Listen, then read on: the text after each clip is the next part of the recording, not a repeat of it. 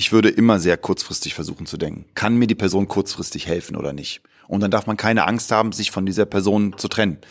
Ähm, ist das fair der Person gegenüber? Ja, auf jeden Fall, weil die Person natürlich auch ja eine Chance hat, mit dann mitzuwachsen, ja, und auch diese Phase mit auch zu gestalten. Ich finde, es ist immer sehr schwierig, Person einzustellen, wo man so langfristig denkt. Wichtig ist wirklich, kannst du mir jetzt in den nächsten, keine Ahnung, jeder muss seine Timeframe für sich entscheiden. Ja, früher haben wir von Funding-Runde zu Funding-Runde gedacht. Da hatten wir immer so zwölf bis 16 Monate Zeit. Kannst du mir in den nächsten zwölf bis 16 Monate helfen oder halt nicht? Es gibt, es macht keinen Sinn, jemanden einzustellen, der in vielleicht zwei Jahren mir helfen kann. Herzlich willkommen zu einer neuen Episode bei Unicorn Bakery. Mein Name ist Fabian Tausch und heute ein Gast, wo ich mich jedes Mal wieder freue, wenn ich ihn vors Mikro kriege. Ist mir schon zweimal gelungen. Einmal Einmal haben wir über Community Building gesprochen und, und äh, Social Products, was gehört eigentlich dazu, um wirklich ein soziales Medium schaffen zu können und äh, auch exponentielles Wachstum. Ja, vorbereiten kann man es nicht so richtig, haben wir da festgestellt, aber ähm, zumindest auch zu verstehen, was, was braucht es, dass diese Dynamik funktionieren kann. Und das zweite Mal waren wir tatsächlich live bei einem Event. Äh, danke an Stage 2 damals für die Einladung und haben über ähm, so ein bisschen Backstory von ResearchGate gesprochen und Dementsprechend mein heutiger Gast ist Iad Badisch. Iad hat vor vielen, vielen Jahren, sage ich jetzt einfach mal, äh, ResearchGate gegründet. Viele Top-Investoren mit drin, ähm, Benchmark, Founders Fund, äh, Bill Gates und viele, viele andere. Ich glaube, da sind gar nicht alle announced, deswegen halte ich lieber die Klappe. Du bist da immer ein bisschen, bisschen äh, bescheidener und versuchst gar nicht immer alles an die große Glocke zu hängen. Und ähm, eigentlich bist du Arzt. Jetzt inzwischen würde ich sagen, einer der ähm, wohl, ich sag immer, unterschätztesten äh, Gründer, die wir in Berlin haben. Ich habe es dir gerade erst erklärt, aber für alle anderen, ich glaube, viele verstehen oder schauen sich immer nur die Venture-Dynamik an. So wie viel ist eine Firma gerade wert, wie viel macht sie Umsatz und bewerten daran, wie erfolgreich ist eine Firma. Ich glaube, es ist aus Investorensicht vielleicht manchmal ein, ein, spannender Maßstab. Aber für das Geschäftsmodell, was ResearchGate hat, am Ende eine Plattform, um Wissenschaftler zusammenzubringen und jetzt inzwischen auch die Verlage äh, mit einzubeziehen, die dann ihre Publikationen dort ähm, nochmal zugänglicher machen können. Es hat einfach viel, sehr lange gedauert, dieses Modell auch bei Publishern etc. zu platzieren. Du musstest irgendwie das Vertrauen der Wissenschaftler äh, gewinnen. Das geht halt jetzt nun mal schon ein bisschen länger als der typische Venture-Zyklus. Und ähm, der Impact, der dadurch entstanden ist, dass Wissenschaftler überhaupt angefangen haben zu kollaborieren, ist halt so riesig, dass ich immer das Gefühl habe, dass viele, die sich nur wirtschaftliche Faktoren angucken, vielleicht gar nicht begreifen, was ihr da eigentlich geschaffen habt. Vor allem, weil auch, wenn ich mit Leuten drüber spreche, viele wissen auch gar nicht, dass ihr aus Deutschland kommt oder in Berlin sitzt. So viele denken immer, nee, das ist eine US-Firma. Ich sage, nee, die sitzen in der Chausseestraße irgendwie zwei Straßen von mir zu Hause. Die sind wahrscheinlich keine US-Firma. Also, weiß gar nicht, wo ihr offiziell Headquarter seid, ob ihr auch trotzdem noch US-Headquarter oder ähnliches habt, ist auch egal. Aber ist eine Firma, die aus Deutschland heraus gerade ähm, viel gebaut wird und ähm, deswegen freue ich mich, dass du hier bist. Herzlich willkommen. Danke, Fabian. Ich freue mich immer wieder, hier aufzulaufen. So, die letzten anderthalb Jahre, zwei Jahre waren ja doch ein bisschen turbulent in der ganzen ähm, Startup-Welt an sich. Wie hast du denn jetzt die letzten Monate, Jahre wahrgenommen? Wie ist das, wenn man eine Firma führt, die schon ein paar Jahre alt ist, ein paar Leute hat, ähm, trotzdem den Druck hat, mit Investoren irgendwie bis zum gewissen Grad äh, wirtschaftlich, also er erfolgreich zu sein. Was waren so deine Erfahrungswerte aus den letzten Monaten, Jahren? Ja, also ich bin ja wirklich ein grundoptimistischer äh, Mensch und so Situationen und auch Zeit, die wir in den letzten zwei Jahren haben, hilft eigentlich einem Unternehmen dann nochmal einen klareren Fokus zu finden und einen klareren Weg zu finden und den haben wir auch jetzt auch genutzt, diese, die Situation, um für uns auch einen klaren Weg zu finden. Wir haben wirklich ja auch lange ein sehr gutes Produkt und immer noch für, für Wissenschaftler gebaut. Ähm, und wir haben dann auch angefangen zu monetarisieren und jetzt sehen wir in den letzten zwei Jahren vor allen Dingen, wie diese zwei Welten, die ein bisschen parallel zueinander waren, jetzt ineinander übergehen ähm, und dadurch auch, was du auch gerade angesprochen hast, die Situation mit den Verlagen sich normalisiert hat. Ähm, wir waren lange als ähm, der große Feind in dieser Industrie gesehen. Äh, nicht für alle Verlage, also Springer Nature, ne, einer der, der größten Verlage der Welt, war sehr, sehr früh schon der Meinung, das ist eine Veränderung, die, wie wir, die wir mit dem wir zusammen äh, umgehen sollten oder wir alle irgendwie arbeiten sollten. Aber wir hatten natürlich auch äh, Verlage, die uns sehr skeptisch gegenüberstanden. Und das hat sich jetzt auch aufgelöst in den letzten Monaten. Und äh, deswegen bin ich da sehr guter Dinge, dass die letzten zwei Jahre wahrscheinlich ähm, auch in ResearchGates Geschichte als ein, ein sehr wichtiger Turning Point, als sehr wichtiger Gründungsmoment eingehen werden. Man geht ja als Firma, man denkt ja immer, es gibt so diese eine Gründung, aber es gibt multiple Gründungen, die man durchläuft. Ähm, und äh, das ist die die die die Magie oder oder das Wichtige eines Unternehmens, dass man sich immer wieder im richtigen Moment neu erfindet und dann den Fokus legt Und gerade in der Zeit, in der wir uns befinden, ist es so wichtig, die Ressourcen, die man hat, optimal auf das zu verwenden, um halt für die Unternehmen und für den Customer oder für den Forscher oder für, den, für, das, für das Produkt, was man baut, wirklich mission critical zu sein. Und das haben wir jetzt in den letzten zwei Jahren wirklich sehr gut hinbekommen. Deswegen bin ich äh, ein großer Fan von dem, was gerade passiert, was eine Normalisierung auch ist und was auch ähm, ein bisschen den Markt beruhigt. Ich denke, wir waren einfach nicht auf dem richtigen Weg, äh, wie der Markt sich entwickelt hat. Und ich glaube, dass es eine gute Zeit ist, dass wir uns alle wieder auf das besinnen, was wirklich am Ende Impact schafft, sowohl äh, Produkt als auch wirtschaftlich gesehen. Du hast gerade gesagt, du hattest ein paar Verlage, die euch vielleicht nicht ganz so positiv gestimmt waren. Einer davon, ich glaube, es war ein Verlag, ne, die euch auf Herz und Nieren verklagt haben. Ja, zwei Verlage, genau. Zwei Verlage. Und also zusammen, ja. Die euch irgendwie, das war jetzt ein jahrelanger Rechtsstreit, wenn ich das irgendwie. Ja, sieben Jahre. Sieben Jahre auf irgendwie eine, ich glaube, was war das, neunstellige Summe? Extrem hohe Summe. Extrem ja. hohe Summe verklagt haben. Ja. Wie, also man, kurzer Spoiler, das ist jetzt gelöst. Kannst du gleich mal dazu sagen, was du möchtest und was man dazu sagen kann, das weiß ich nicht. Aber was macht es mit einem? Ich meine, du hast jetzt sieben Jahre lang eine Klage ähm, auf der Firma liegen gehabt, wo ihr gegen vorgehen musstet, gucken musstet, wie weit kommen wir damit, die egal was für Erfolge ihr verzeichnet habt, immer über euch geschwebt ist. Und immer, es gab immer das Potenzial, dass alles morgen vorbei sein könnte, weil so viel Cash, würde ich jetzt mal behaupten, hat man nicht einfach mal irgendwo rumliegen und sagt, ach gut, wenn das halt eine Strafe ist, dann, man ist halt nicht Apple, wo irgendwie ein paar Milliarden irgendwo rumliegen, wo man sagt, okay, gut, das bezahlen wir aus der Portokasse. Ähm, was macht das mit einem? Also ich habe das gemerkt, also in dieser Zeit, erstmal, ich fange erstmal an, in der Zeit, als wir diese, diese Klage dann hatten und die auch immer über uns als Wolke hing, ähm, sind wir auch als Team als Gründerteam, als Firma sehr stark zusammengewachsen. Wir haben gemerkt, dass das, was wir da tun, wirklich, ja, wir wollen Wissenschaft neu denken und es gibt natürlich dann da immer ja äh, bestimmte äh, Firmen, die dann der Meinung sind, dass das vielleicht nicht der richtige Weg ist und so weiter. Ja, wir haben da sieben Jahre lang gut durchgehalten. Wir haben ein unglaubliches äh, Anwaltsteam gehabt. Ähm, wirklich diese, also ich, wirklich, ich bin sehr dankbar, dass die alle da waren und äh, unser, unser Hauptanwalt, der General Counsel Jay, der das gemacht hat, der ganz früher Anwalt bei eBay war und bei Singer war und der ja dann extra aus, aus, ähm, aus, aus, aus West, von der Westküste nach Berlin gezogen ist, um sich den Case anzuhören. Also wir haben ja wirklich super, super viele Beispiele, wie Leute da die, die extra Meile gegangen sind, dass wir halt am Ende, wie, ja, wie du richtig sagst, nicht untergegangen sind ähm, durch diese Klage. Zugleich sah, ähm, als es dann vorbei war, was jetzt im September war, bin ich dann für das Wochenende, an, also der Freitag nach der äh, Beendigung der Klage und dass wir es auch bekannt gegeben haben, ähm, bin ich dann nochmal weggefahren für ein Wochenende, weil ich einfach irgendwie meine Ruhe habe. Und ich habe am Samstag gemerkt, als ich aufgestanden bin, wie, ja, wie entspannt eigentlich mein Leben dann auf einmal wieder ist. Wie so eine Last abfällt, die ich schon wahrgenommen habe, aber dann doch nicht so wahrnimmt, weil du halt mittendrin steckst. Und ich das hat schon mich als Gründer extrem verändert in den letzten sieben Jahren. Ich war vorher als Gründer ähm, sehr offensiv, habe immer Produktinnovationen sehr offensiv probiert und habe immer wieder versucht, das, das Beste für den Forscher heraus, äh, rauszuholen. Durch die Klage und durch die Situation ändert sich auch da ein bisschen ein Koordinatensystem.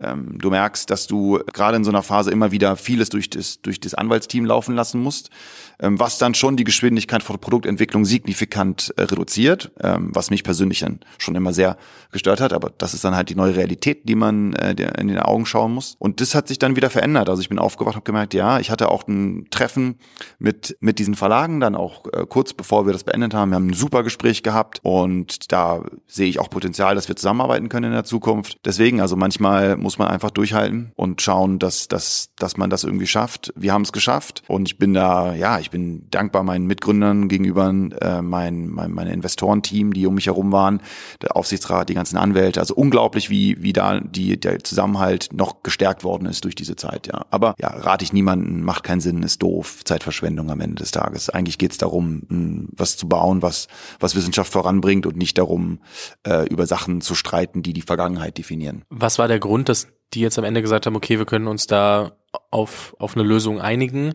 War das, dass da intern dann irgendwie die Verantwortlichen gewechselt haben, die das irgendwie anders gesehen haben? War das, dass ihr eine andere Position irgendwann in der Wissenschaft und in dieser ganzen, ähm, ich nenne es, ist ja auch eine Bubble, deswegen bin mal so frech und nenne es auch Bubble, sich entwickelt habt, eure Position, eure Marke, so dass es hieß, okay, vielleicht wollen wir doch mit denen arbeiten und die nicht anfeinden? Was waren so die Punkte, die dazu geführt haben, dass dieses, wir hassen die so sehr, dass wir die verklagen auf, auf Herz und Nieren? Hin zu, okay, wir sind doch bereit, eine Lösung zu finden. Alles, was du gesagt hast, ist ich, genau, alle Dinge, alle Punkte, die du erwähnt hast, sind alle richtig.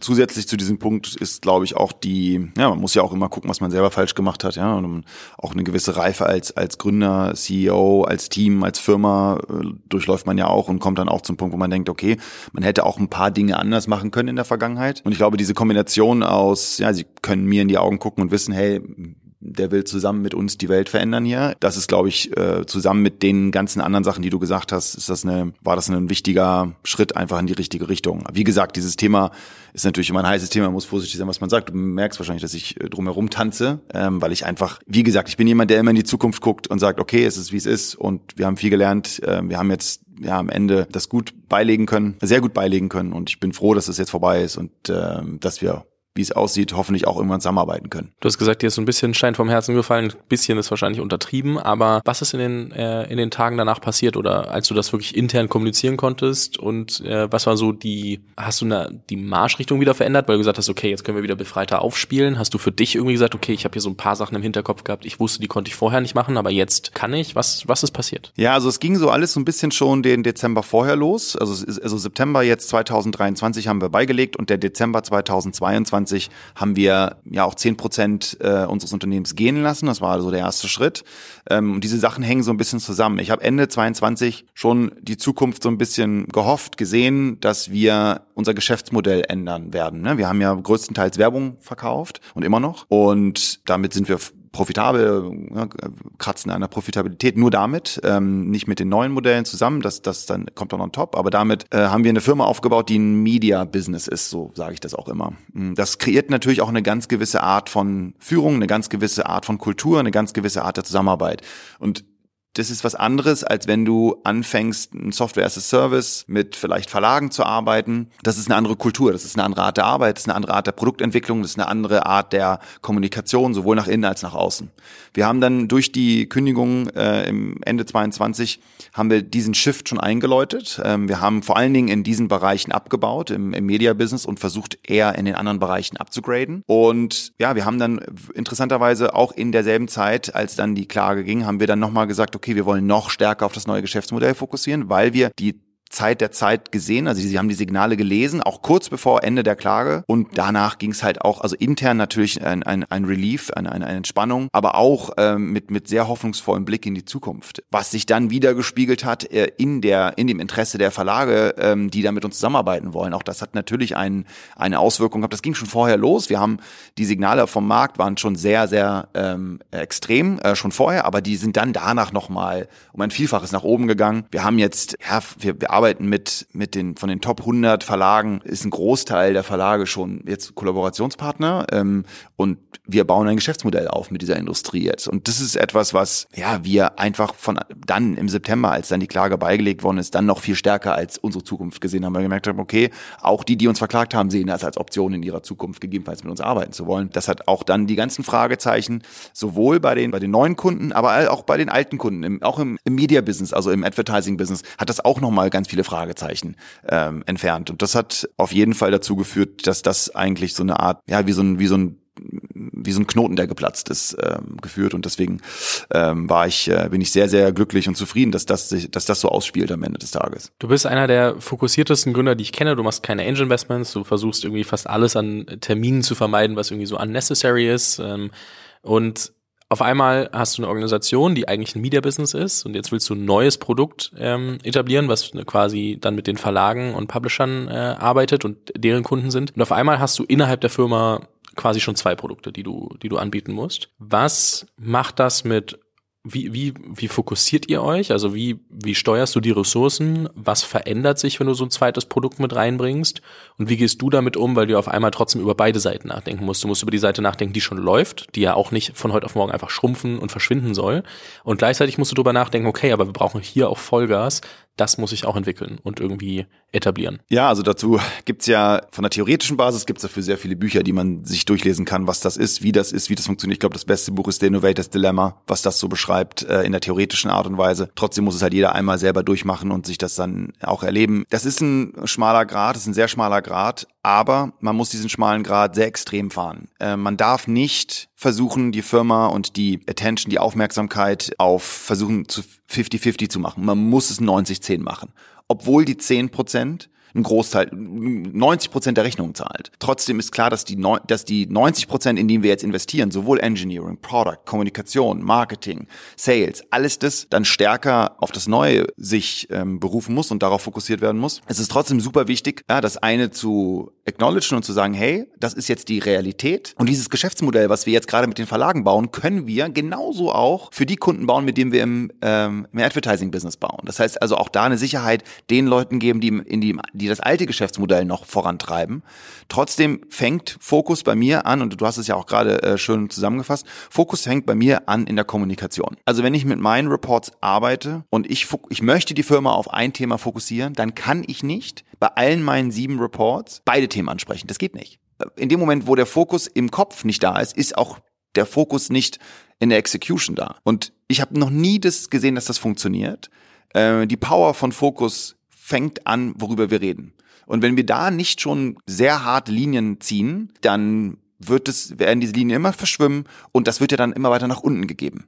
Ja, das heißt also, das ist ja genau das Problem, warum Firmen dann irgendwann dann langsam werden, ist, weil, weil du in den Meetings dann immer drei Themen besprechen musst und dann der Programmierer, der dann am Ende die, der, der die Arbeit macht, der da unten steht, oder die Salesperson oder die Marketingperson oder, oder, oder, hat dann keine natürliches Alignment und keine natürliche Selektion, weil ich ja, okay, jetzt hat der ihr das drei, diese drei Sachen erwähnt, jetzt hat die Person unter ihm X auch diese drei Sachen erwähnt, was ist denn nun der Fokus? Und diese, ja, diese potenzielle Unentschlossenheit von den Leuten, die dann jeden Tag die, die super Arbeit machen, die muss man rausnehmen, indem man die Kommunikation fokussiert. Alles andere kommt dann. Und es gibt keine Abkürzung. Ich glaube, das was eine der größten Sachen, die ich ähm, gelernt habe über die letzten, ja, jetzt sind es 15 Jahre, äh, an denen ich ein ResearchGate baue. Es gibt keine Abkürzung zu irgendetwas. Es gibt es einfach nicht. Das ist, es, es gibt nicht. Die Leute hoffen immer, äh, man kann das oder jenes. Äh, nee, das geht nicht. Es ist immer alles es ist harte Arbeit, Schritt für Schritt, ähm, sich die Sachen genau überlegen und äh, versuchen, das ähm, sauber aufzusetzen. Und wir haben das jetzt, ja, wir haben äh, Ende des Jahres eine, eine Geschwindigkeit aufgenommen in dem neuen Geschäftsmodell. Durch sind zwei Gründe. Das ist der Fokus des Unternehmens und der zweite Grund ist, dass der, dass der Markt uns interessant findet. Aber wir konnten den Markt auch nicht komplett bedienen. So viel Interesse hatten wir. Und das ist natürlich immer in Anführungsstrichen ein Luxusproblem, aber es ist auch ein Problem. Und ähm, hätten wir nicht so stark fokussiert Q4, dann hätten wir noch nicht mal, hätten wir 50 Prozent weniger bedienen können, als dass wir, als wir bedienen konnten. Deswegen, ich finde Angel Investments, äh, andere Projekte, das nimmt halt Energie. Und ähm, das ist im Unternehmen noch viel stärker. Deswegen Kommunikation, da geht's los. Wenn man das nicht im Griff hat, worüber man redet, dann äh, kann man nicht erwarten, dass alle anderen das im Griff haben innerhalb des Unternehmens. Finde ich eine sehr spannende Perspektive. Eine kurze Rückfrage. Ich weiß nicht, ob ich damit jetzt einen Riesenfass aufmache, aber ähm, du hast gerade gesagt, ihr macht ResearchGate seit 15 Jahren. Ähm, ihr habt Venture Capital mit drin, dementsprechend habt ihr Investoren mit drin. Da stellen sich ein paar die Frage, die uns gerade zuhören, wahrscheinlich, okay, wie kann das denn funktionieren? Mir wird immer gesagt, nach zehn, maximal zwölf Jahren müssen meine Investoren aussteigen oder ich muss irgendwie an die Börse gehen oder ich muss irgendwie Secondaries machen oder irgendwie die Runden neu strukturieren. Bist du damit in Probleme gerannt oder hast du eine Investorenbasis, die irgendwie vielleicht ein bisschen ähm, besser damit umgehen konnte? Nee, also gar keine Probleme bisher. Und auch ich glaube, dass ich, ich weiß, dass ich keine kriegen werde, weil ich eine Investorenbasis habe, die sehr langfristig denkt. Ne? Natürlich, ich weiß, diese zehn Jahre gibt's und äh, maximal zwölf und, und das ist auch immer ein Gespräch, äh, was, was ich von von anderen Firmen so höre. Aber das war ja Matt Kohler, als ich das erste, das erste Café mit ihm hatte und wir über ResearchGate und das Potenzial von ResearchGate gesprochen haben, hat er zu mir gesagt, Irt, ich kann dir helfen. Aber das ist ein langfristiges Projekt. Das ist nicht etwas, was man mal über, über paar, paar Jahre hochzieht und dann ist es das. Ja? Ähm, wir haben, das war von uns, von uns immer klar und die Investoren alle sehr, sehr unterstützend. Ja, also von, du hast ja ein paar genannt, Benchmark, äh, Founders Fund, Tenaya, Thrive Capital, Bill Gates, Goldman, Ashton Kutcher, äh, Excel. Also egal, ich kann die alle durchgehen, die sind alle sehr, sehr supportive. äh, und alle trauen mir, trauen uns als Firma zu, dass wir den richtigen Weg da gehen. Und es gibt, wie ich es ja schon gesagt habe, es gibt keine Abkürzung. Und alle, die die Abkürzung versucht haben zu gehen, die sind alle verschwunden. Und das ist im, häufig in dem, in, in wenn ich Geschäftsmodelle sehe, die dann irgendwie so, ja, wir haben das ja gesehen, auch in Deutschland, ne, während der, der Covid-Zeit, die da so hochgepeitscht worden sind. Das gibt's nicht. Also funktioniert nicht. Es hat noch nie funktioniert, es wird nie funktionieren. Und das, glaube ich, ist etwas, was, was auch gerade in Wissenschafts wo der die, die, die Uhren noch langsamer laufen als in anderen Bereichen, äh, noch viel klarer ist und dass man das halt akzeptieren muss. Und das habe ich mit meiner Investorenbasis. Ich finde, ich glaube wahrscheinlich, einer der Hauptgründe, warum das so ist äh, und auch warum die Investoren so eine mh, so eine Geduld haben, ist auch, dass alle drei Gründer von ResearchGate immer noch an Bord sind. Und wir haben, wir treffen uns, wir sind ja immer noch sehr gut befreundet und wir gucken uns das immer an und sagen, welchen Job wollen wir denn sonst machen? Also es ist ja das Geilste, was du machen kannst. Du hast einen Job, womit du die Welt veränderst, wo du Wissenschaftler weltweit zusammenbringst, einer der wichtigsten Produkte dieser Welt. Und jetzt haben wir noch die Chance, sogar noch ein richtig erfolgreiches Geschäftsmodell aufzubauen, weil wir das, ja, wie man in der Medizin sagt, weil wir aggressiv zugewartet haben über einen gewissen Zeitraum. Und das ist, glaube ich, äh, ja, besser geht's eigentlich gar nicht. Ich glaube, ich muss trotzdem irgendwann mit äh, ein paar deiner ersten Investoren sprechen und mal verstehen, wie sie das intern auch mit ihren Investoren, also den Limited Partnern etc. kommunizieren, weil es ja trotzdem schwer ist, so einen Fonds offen zu lassen oder ob sie dann irgendwo äh, rotieren mussten etc. Gibt es ja Möglichkeiten, aber es ist nur eine spannende Frage, ähm, so, so rein äh, operativ weil ich glaube, äh, oder, oder ob ich mich eben einfach nur frage, ob das ein deutsches Phänomen ist, dass alle dann irgendwie sagen, ja, nee, wir müssen jetzt aussteigen, weil unsere, weil wir haben jetzt halt nicht den zehnten Fonds, sondern den zweiten Fonds und da können wir uns solche Späßchen nicht erlauben. Ich, ich glaube, äh, nee, also äh, diesmal nicht. diesmal sind es nicht die Deutschen. Ähm, ich denke, dass das eher wirklich ganz spezifische Gruppe von Investoren sind, die dann den ganz spezifischen, also Produktcase sehen und dann sagen, okay, wir wir ähm, lagern das in den SPV aus jetzt, weil wir das einfach noch weiter betreiben wollen als Beispiel. Ja, ähm, ich glaube, das ist das ist der Hauptgrund und das ist ja ich natürlich. Ich denke, dass wir da auch eine Veränderung sehen werden im VC-Welt. Das passiert ja auch schon, dass die Leute jetzt längerfristig an den Investments sehen, weil sie natürlich verstehen, was das bedeutet wenn man ähm, auf zehn Jahre fokussiert, gerade in einer Welt, wo man ja nachhaltige Veränderungen haben möchte, ist dieses zehn Jahres äh, Limit halt irgendwie ein bisschen ja, limitierend. Ja, selbst wirtschaftlich, ne? Weil auch ja. viele, viele der Sachen, wenn du bei Börsenstart verkaufst, viel oft passiert, nicht bei jeder Firma, aber bei vielen Firmen passiert ja trotzdem viele, viel Wertzuwachs erst in den Jahren danach und den musst du alles äh, gehen lassen, weil du sagst, okay, ich musste meine Anteile jetzt verkaufen. Okay, das war nur mal so ein Punkt. Eine Sache, über die wir auch gesprochen hatten letztens, ist so ein bisschen, wie sich Organisation entwickelt. Du hast gesagt, okay, ihr musstet ein bisschen umbauen bei euch, schon, schon seit Ende 2022. Du hast, äh, ich, ich fasse das zusammen und ich formuliere es ein bisschen salopper, als du es gesagt hast, aber ähm, sinngemäß war das, dass du das Gefühl hast, dass wir die nächsten Jahre Jahre nicht mehr alle Mitarbeiter so in, in Wattepads verpacken können und sagen, ihr kriegt alle Benefits der Welt und wir, wir schaffen das komplett perfekte Ökosystem, wie es vielleicht oft in 2020, 2021 passiert ist, sondern dass einfach der an, also sowohl diese, diese Beziehung zwischen Arbeitgeber und Arbeitnehmer sich einfach wieder verändern wird und, und wie Organisationen funktionieren, sie deutlich performanter werden müssen. Wie ist deine, deine Wahrnehmung? Ich glaube, wahrscheinlich kann man da sogar einfach erstmal innerhalb der Firma bei euch schauen ähm, und, und wie du damit umgehst. Wie hat sich sowohl deine, deine Erwartungshaltung an die Mitarbeitenden vielleicht über die letzten zwei, drei Jahre verändert, weil du, ich fand, was mir aufgefallen ist, ist, dass 2020, 2021 jeder irgendwie geheiert hat, was er oder sie kriegen konnte, weil es einfach so viel Angebot gab und jeder hat irgendwie sehr teure äh, Gehälter bezahlt, jeder hat irgendwie zu ungefähr allen Benefits gefühlt zugestimmt, bisschen über einen Kamm geschert. Und ich habe das Gefühl, gerade diese Dynamik hat sich schon stark verändert. Jetzt heute irgendwie rauszugehen und einen Job zu finden, ist ein bisschen komplexer in der Startup-Welt als vor zwei, drei Jahren. Und ähm, dadurch verändert sich ja viel. Wie, wie nimmst du das wahr und, und wie gehst du das auch mit deinem Leadership bzw. Executive-Team durch, wenn ihr Organisationsentwicklung und, und Organisationsplanung macht? Weil ich glaube, dass man da echt viel draus lernen kann, auch wenn man jetzt neu anfängt und überlegt, okay, wir sind jetzt zehn Leute, wir wollen auf 20 wachsen, worauf achten wir? Ja, ist eine sehr gute Frage und es, ja, es ist, äh, wo man da anfängt und aufhört, das lange. Was, aber ich jetzt auch 15 Jahren Research geht und ich bin Full Circle gegangen von A nach B nach C und kommst dann wieder bei A an. Ich meine, ein einfaches Beispiel, wenn du die ganze Zeit in Überfluss lebst im privaten Leben theoretisch, ne, du hast alles essen, alles trinken, irgendwann geht's dir da auch nicht mehr gut, egal wie es ist, ja. Ich glaube, dass wir Firmen zu viel aufbürden an Verantwortlichkeit, die sie übernehmen sollen für das Leben ihrer Mitarbeiter und Mitarbeiterinnen. Dem konnte ich nie so viel abgewinnen. Weil es gibt ja immer noch eine gewisse Selbstständigkeit, die ich den Mitarbeiterinnen irgendwie behalten möchte, dass sie entscheiden können, möchte ich das, möchte ich jenes, möchte ich dieses. Ich habe so manchmal das Gefühl, dass wir ja diese diese Freiheitlichkeit, die jeder Mensch irgendwie haben sollte, so ein bisschen wegnehmen, indem wir uns aufspielen als Manager oder als äh, Firma, dass wir verschiedenste Dinge als Benefits geben, die dann dazu führen, dass die, die, die Menschen eigentlich schon so eine fast so eins zu eins Beziehung haben zu dieser Beziehung. Ja, ich gehe da zum Friseur, ich habe hier meinen Coach, ich habe das und ich habe jenes, wird komplett die Verantwortlichkeit für dein eigenes Leben irgendwie genommen. Und du erziehst dir ja, ich meine, das ist ja auch lange, kann man das ja bei Google beobachten, wie die, ne, wie die, wie da irgendwie alles versucht haben, diese Leute äh, in, in dem Unternehmen zu halten mit den ganzen Benefits. Ich denke, dass man sich damit Mitarbeiterinnen und Mitarbeiter äh, über eine Zeit aufbaut, die dann auch ähm, vielleicht nicht mehr diesen Entscheidungskraft haben, auch im Unternehmen die richtige Arbeit zu machen. Wenn du über 17 Sachen nachdenken musst, geht es halt nicht mehr darum, okay, was schafft denn das Unternehmen jetzt erfolgreich? Ja? Dieses People First ist für mich etwas, was ich nie verstanden habe. Also Company First erstmal. Also ich erstmal drüber reden, die Firma muss erfolgreich bleiben, weil wenn die Firma nicht erfolgreich ist, wird es auch keine People geben, die in dieser Firma angestellt sein können. Und ich habe mir halt abgewöhnt, ich meine, ich bin ja Arzt. Das heißt, also ich habe auch eine medizinische Ausbildung und ich helfe, da kannst du auch bei mir im, im, ähm, im Unternehmen ähm, auch Leute fragen. Ich helfe dann, wenn ich, wenn, wenn Leute zu mir kommen und so.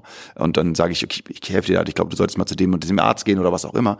Aber am Ende muss man ja auch vorsichtig sein, dass man diese Grenzen nicht verschwimmen lässt. Ja? Was, was ist die Aufgabe des Unternehmens? Was ist deine Aufgabe als Mensch außerhalb dieses Unternehmens, für dich zu sorgen, für dein Leben zu sorgen, für deine Gesundheit zu sorgen? Ja, ich glaube, da, da wird sich jetzt nochmal, wir werden überkorrigieren, denke ich. Ich glaube, dass wir äh, viele dann in ein paar Jahren sagen, oh, jetzt sind wir komplett in die andere Extreme gegangen.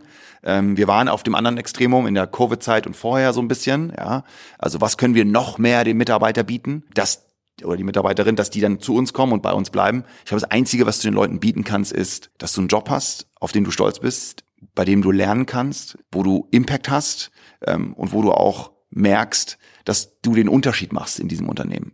Das ist das Einzige, was zählt. Das ist das, was mich antreibt seit 15 Jahren. Das ist das, was ich weiß. Ich habe Mitarbeiter, die sind seit zwölf Jahren bei mir dass die auch nach zwölf Jahren nicht sagen, boah, ich gehe jetzt woanders hin, sondern das ist das, was ich hier sehe und ich habe hier Impact und das ist die Mission, die, die ich liebe.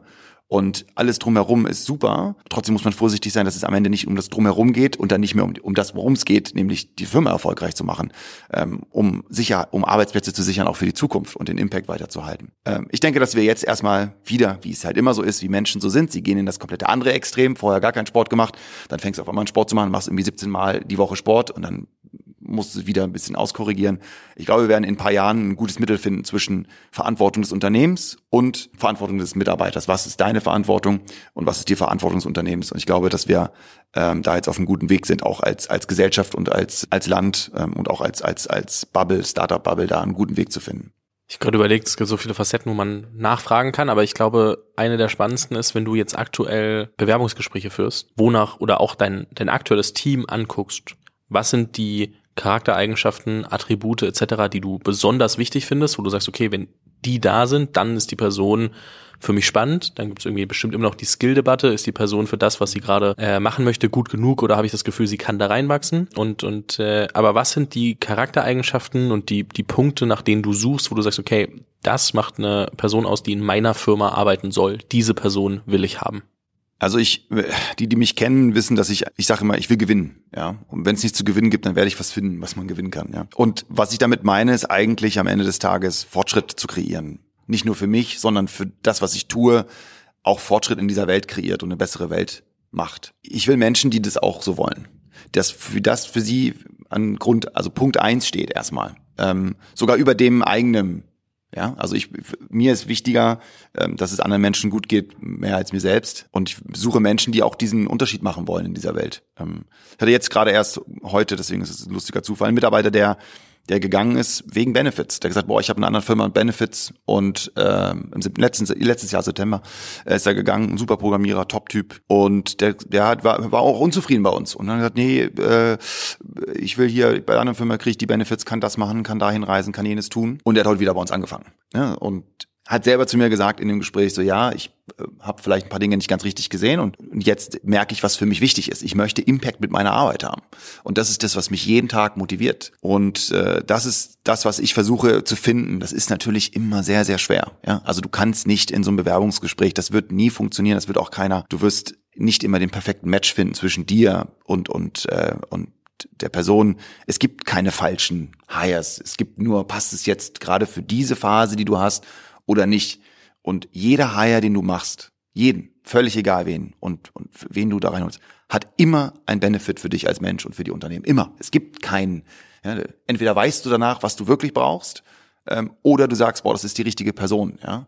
Und deswegen bin ich da auch wirklich äh, entspannt geworden und auch nicht so dieses Gefühl, so es ist so ein persönliches Ding. Ich war früher, als ich jünger war, habe ich das immer sehr persönlich genommen, wenn Dinge nicht geklappt haben, immer die Schuld beim anderen gesucht und so, ähm, was halt total albern ist, ja.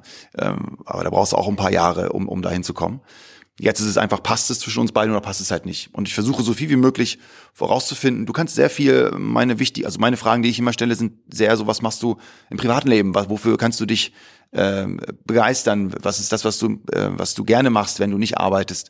Da siehst du ja auch, können Menschen sich in etwas reindenken und sich da reinfuchsen und kontinuierlich versuchen, Progress für sich selbst zu kreieren in einem Hobby, was sie haben. Oder ist es etwas, wo sie sagen, ja, ich lebe einfach so rein und ich habe eigentlich jetzt gar nicht so, was mich so treibt oder nicht treibt. Und da kann man versuchen, das so ein bisschen als Proxy zu sehen, um, um, um dann an die, an die, an das Gefühl zu kommen, passt die Person jetzt in ein Unternehmen oder nicht. Aber ja, ich bin davon überzeugt, dass wir da eine, eine, eine Veränderung jetzt sehen werden, was, wonach die Leute suchen und äh, was sie brauchen und dass es auch für uns äh, anders ist. Ja? Wir, wir äh, haben jetzt äh, auch, äh, wie gesagt, immer wieder uns Leute angeschaut und merken, dass natürlich die letzten Jahre die Menschen auch ein bisschen verändert hat. Deswegen passt aktuell, passt nicht jeder zu uns und das ist uns auch klar. Und dann sage ich lieber niemanden einstellen und mit weniger weniger machen. Also ne, das ist ja wichtig, nicht mit weniger dann mehr machen, dasselbe machen, sondern du musst dann einfach als ähm, als äh, Manager oder CEO oder was auch immer, musst du einfach eine Entscheidung treffen und sagen, okay, wir machen A, B nicht, wir machen nur C. Das ist die Kunst. Die Kunst ist Nein zu sagen, nicht die Kunst ist zu sagen, wir machen diese 17 Sachen irgendwie ein bisschen, sondern die Kunst ist zu sagen Nein und dann mit dem, was du hast, äh, auf diesen Weg, ähm, den Weg, also den Weg zu bestreiten. Was, nehmen wir mal an, ähm, du würdest morgen eine neue Company bauen und ähm, du hast die Möglichkeit, ich muss gerade schmunzeln, ich weiß nicht warum, du hast die Möglichkeit, jetzt nochmal Kultur, Organisation etc. von null zu denken. Was würdest du, und ich frage das, weil es viele Leute gibt, die gerade zuhören und vielleicht irgendwie fünf Leute im Team sind, sieben Leute, zehn Leute, was würdest du denen mit auf den Weg geben, anhand dessen, was du jetzt so die letzten 15 Jahre über Organisationsentwicklung und Hiring und alles gelernt hast, aber auch speziell die Veränderungen, die du gerade angesprochen hast, weil man denkt ja schon so, boah, ich brauche einen Key-Hire, der jetzt irgendwie zehn Jahre mit mir laufen kann und hier, also so viele machen sich ja schon sehr verrückt ähm, die perfekte Person zu finden. Was wären deine Schritte, wenn du jetzt eine neue Company machst und du suchst die ersten ein, zwei, drei, vier Leute, also zusätzlich zum Gründerteam, egal ob es jetzt eine Person als Gründer ist oder vier Personen, so jetzt mal ganz kurz, ähm, so du suchst die ersten Leute, du fängst an Organisationsstrukturen zumindest mal zu denken. Bei zwei, drei Leuten extra brauchst du keine Organisationsstrukturen in dem Sinne, wie wie du sie jetzt gerade hast bei bei ResearchGate. Aber was sind deine ersten Gedanken und was sind Tipps und und Erfahrungswerte, die du da Gründern in einer früheren Phase mitgeben würdest? Es ist eigentlich sehr, sehr einfach. Ich würde immer sehr kurzfristig versuchen zu denken. Kann mir die Person kurzfristig helfen oder nicht? Und dann darf man keine Angst haben, sich von dieser Person zu trennen. Ähm, ist das fair der Person gegenüber? Ja, auf jeden Fall, weil die Person natürlich auch ja eine Chance hat, mit dann mitzuwachsen, ja und auch diese Phase mit auch zu gestalten. Ich finde, es ist immer sehr schwierig, Personen einzustellen, wo man so langfristig denkt. Also wenn ich sage, ich habe jetzt jemanden, äh, das war natürlich jetzt auch, wenn wir bei uns bei ResearchGate gucken, wir haben jetzt drei Gründer, wir arbeiten jetzt 15 Jahre zusammen ähm, ein super Beispiel ist, ist mein Mitgründer Sören. Der hat alles durchgemacht und Horst ja auch beide, ja. Ähm, unterschiedliche Rollen. Horst wird immer the Swiss Army Knife genannt in, in ResearchGate, weil er einfach alles kann. Es ist völlig, völlig egal was. Äh, und, und Sören genauso. Und ähm, wir arbeiten jetzt seit 15 Jahren zusammen. Und was hätte jemand gesagt, wir arbeiten 15 Jahre zusammen, vor 15 Jahren, ja, hätten wir uns allen einen gegenseitigen Vogel gezeigt. Wichtig ist wirklich, kannst du mir jetzt in den nächsten, keine Ahnung, jeder muss seine Timeframe für sich entscheiden. Ja? Früher haben wir von Funding-Runde zu Funding-Runde gedacht. Da hatten wir immer so 12 bis 16 Monate Zeit. Kannst du mir in den nächsten 12 bis 16 Monate helfen oder halt nicht? Es gibt, es macht keinen Sinn, jemanden einzustellen, der in vielleicht zwei Jahren mir helfen kann. Dann hast du, sagen wir mal in zwei Jahren, aber vielleicht gibt es das zwei Jahre gar nicht, weil du in den nächsten sechs Monaten halt untergehst. Und es gibt, ich habe viele äh, Menschen in diesen 15 Jahren kennengelernt und es gibt für die unterschiedlichen Phasen unterschiedliche Leute. Das ist einfach so. Und auch die auch Spaß haben an diesen Phasen. Ja? Also es gibt ja dann auch Leute, die die dann wirklich ganz bewusst sagen, das ist die Phase, die mir Spaß macht, von da nach da. Also dieses Aufbauen, ja, dieses, dieses, diese frühe sich irgendwie zusammen kreieren, irgendwas aus der, von null auf eins. Da war was ganz anderes, von eins auf 100 zu gehen. Und diese Menschen sind auch ganz anders. Und deswegen glaube ich, was, was ich immer wieder bei mir gesehen habe, ist, dass ich zu lange gewartet habe. Also es gibt keine Person, mit der ich mich ja, wo wir uns getrennt haben, wo ich dann im Nachgang gesagt habe, das war zu früh. Ich hab, die, die Schlussfolgerung war immer, das war zu spät. Und das ist niemals böse gemeint. Ich bin ja bei sowas wirklich komplett unemotional und einfach nur pragmatisch.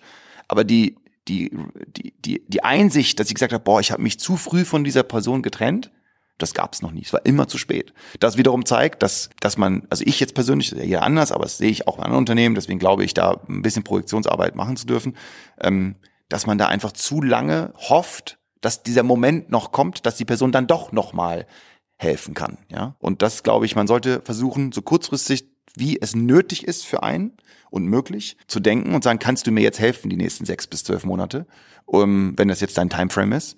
Oder kannst du mir die nächsten zwei Jahre helfen? Ähm, ich glaube, länger wird schwierig vorauszusehen. Meine Sicht, ich finde schon zwei Jahre sehr lang. Aber ja, so, so sehe ich das. Ja, und ich glaube, dass das ähm, auch ein bisschen die Romantik aus dem, aus dem Ganzen rausnimmt. Aber das ist ja das, was Startup ausmacht. Und ich habe da manchmal, das ist eigentlich eine lustige Sache. Du hast da manchmal Leute, die so die Mischung haben wollen aus Sicherheit und Spaß und Startup. Das gibt's halt nicht. Also da bist du halt am falschen Job. Und ich glaube auch, dass es jetzt nirgendwo das noch gibt. Äh, wir sind jetzt gerade in einer Phase in der Welt, wo diese Sicherheit immer weniger wird. Aber ja, das ist, das geht halt nicht. Und das glaube ich, ist etwas, wo man am, am fairsten eigentlich dem anderen gegenüber ist. Das unfairste ist jemanden zu behalten und eigentlich zu wissen, dass es nicht 100% ist und die Zeit dieser Person zu vergeuden, die halt die ganze Energie reingibt. Und ich habe viele Mitarbeiter, die, wo wir uns getrennt haben, die dann später zu mir gekommen sind und gesagt, ja, es war die richtige Entscheidung. Ähm, und umgekehrt auch. Ich habe jetzt ein super Beispiel von einem meiner liebsten Mitarbeiter, der mir zwei Wochen bevor die Umstrukturierung losgeht, sagt, ihr, ich bin der Falsche, du brauchst mich nicht mehr. Du kannst, das macht keinen Sinn. Und da habe ich gesagt, nee, Alter, du bist auf jeden Fall, du musst bleiben und ich finde dich super. Und zwei Wochen später habe ich es geschnallt, nee, der hat recht. Und mir wieder zurück zu ihm gesagt, ja, du hast recht gehabt. Ähm, und du siehst die Qualität der Mitarbeiter immer dann, wenn sie gehen.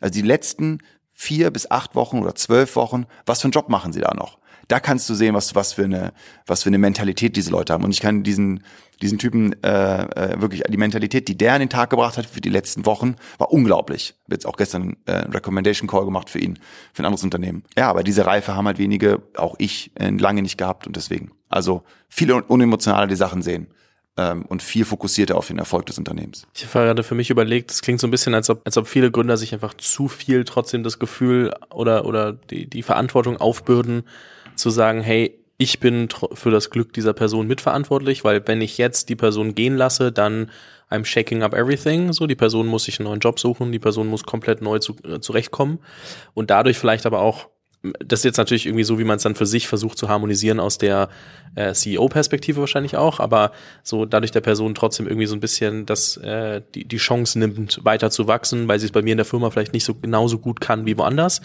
ich glaube, dass wenn das, wenn das manche Mitarbeitende gerade hören, sich denken so, ja, okay, das ist ja leicht reden, ähm, lass die mal reden, die Jungs, und ich find's trotzdem kacke, wenn ich gekündigt werde, so was verständlich ist, ist ja auch eine bescheidene Situation. Aber ich glaube, dass, ähm, dass, dass da viel, wie du auch gesagt hast, Emotionalität mitspielt und man sich dann so ein bisschen diese Verantwortung für die andere Person vielleicht zu sehr mit aufbürgt und dadurch auch versucht, an Dingen festzuhalten. Ja, definitiv. Und ich glaube, wir müssen auch ehrlich sein, wir sind in einer Industrie, wo es immer Jobs geben wird oder lange Jobs geben wird. Klar, jetzt wird es ein bisschen schwieriger. Ich glaube aber auch, dass es eine gute Chance ist, dass, dass diese Tech äh, Tech-Talent nicht nur in einem Bereich ist, sondern auch wieder ein bisschen breiter geht in Bereichen, wo wir die Tech-Talent brauchen. Ne? Ähm, das heißt also, wir sind in der Phase. Aber du hast absolut recht. Ich glaube, ich habe keine Person, wo wir uns beide geeinigt haben oder wo die ich habe gehen lassen oder wo wir uns geeinigt haben, dass es nicht mehr der richtige Weg ist. Keine Person war jemals überrascht. Nicht eine Person war überrascht, weil das, was du spürst, spürt auch die andere Person. Häufig trauen sich Menschen nicht, diese Entscheidung zu treffen für sich selbst und du triffst sie dann für sie. Ja, wie ich habe auch in meinem Leben Entscheidungen, andere Leute haben Entscheidungen für mich getroffen. Waren diese jemals schlecht? Ja, in dem Moment haben sie sich natürlich doof angefühlt, aber es ist halt immer eine, immer eine Opportunität gewesen für was Neues. Und das ist halt, ja, keine Zeitverschwendung. Also ich möchte die Zeit der Leute nicht verschwenden. Das, Einzige, was wir uns nicht kaufen können, ist Zeit. Und ich bin der Letzte, der irgendwie Leute da so äh, hält, weil ich denen irgendwie einen guten Gefallen tun möchte. Ja, es geht einerseits geht's für die, für, für die Wirtschaftlichkeit des Unternehmens natürlich nicht und zugleich aber vor allen Dingen nicht für die Person, die bleibt, weil das das ist das letzte, was ich will, deren Zeit zu verschwenden. Eine Sache, die dafür passieren muss, ist natürlich irgendwie auch zu verstehen, wann ist der Moment, dass diese Person vielleicht nicht mehr passt für die nächste Phase. Du musst dir dafür sehr klar sein, wo du gerade hin willst und dann dementsprechend ähm, auch reviewen zu können, passt die Person, passt die Person nicht. Was ich an dir schätze. Ich glaube, so mein Traum wäre, irgendwann mal in deinen Google Drive zu gucken und zu sagen, okay, das sind all die Frameworks, die, die ihr sich irgendwann mal ausgedacht hat für all die verschiedensten ähm, Cases und die mal zu verstehen. Äh, eins, über das wir mal gesprochen haben, was hier, glaube ich, ganz gut passt, ist so ein bisschen Performance Review und, und äh, das wie du drüber nachdenkst, ähm, wie gerade eine Person innerhalb der Organisation funktioniert, um dann zu sagen, okay, ähm, welches Feedback gebe ich der Person, wie machen wir mit der Person weiter, etc. Was schaust du dir alles an? Weil ich glaube, dass das was ist, was, und es gibt ja sehr viele First-Time-Founder und auch First-Time-Manager, die davon ehrlicherweise keine Ahnung haben. Und, ähm, auch wenn ich weiß, dass wir jetzt in einem Podcast das ganze Framework nicht zu 100 Prozent ins letzte Detail durchsprechen können, glaube ich, dass es schon sehr hilft, irgendwie ein paar mehr ähm, zu sagen, okay, das sind die Bereiche, die ich mir angucke, so evaluiere ich. Das ist der rote Faden, auf den ich gucke. Hier merke ich, oh, das könnte schwierig werden. Hier ist dann irgendwann eine Grenze überschritten. Wo fängst du an, wenn du dir gerade, ähm, du hast eine Person eingestellt und innerhalb der ersten Monate fängst du an zu sagen, okay, what's the first impression, what's the review, wo stehen wir gerade? Was schaust du dir an?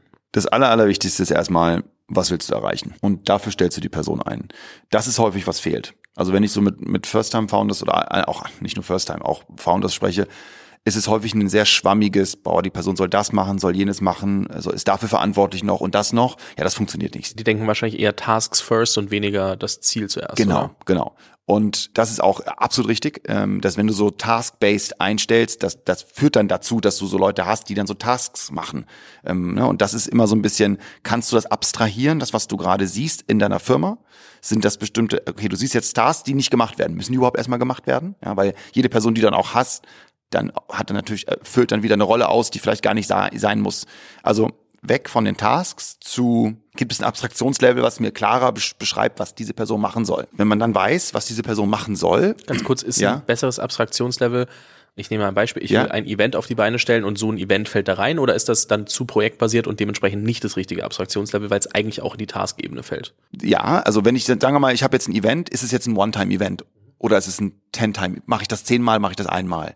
Wenn ich es einmal mache, muss ich dafür überhaupt jemanden einstellen oder lasse ich das jetzt lieber an jemanden an? Wenn ich sage, oh, ich mache es häufig, aber was ist das Ziel dieses Events? Warum mache ich das Event überhaupt? Passt das zu einem jemanden anders innerhalb des Unternehmens, der oder die dann das nutzen kann, um erfolgreicher zu sein mit deren Ziel?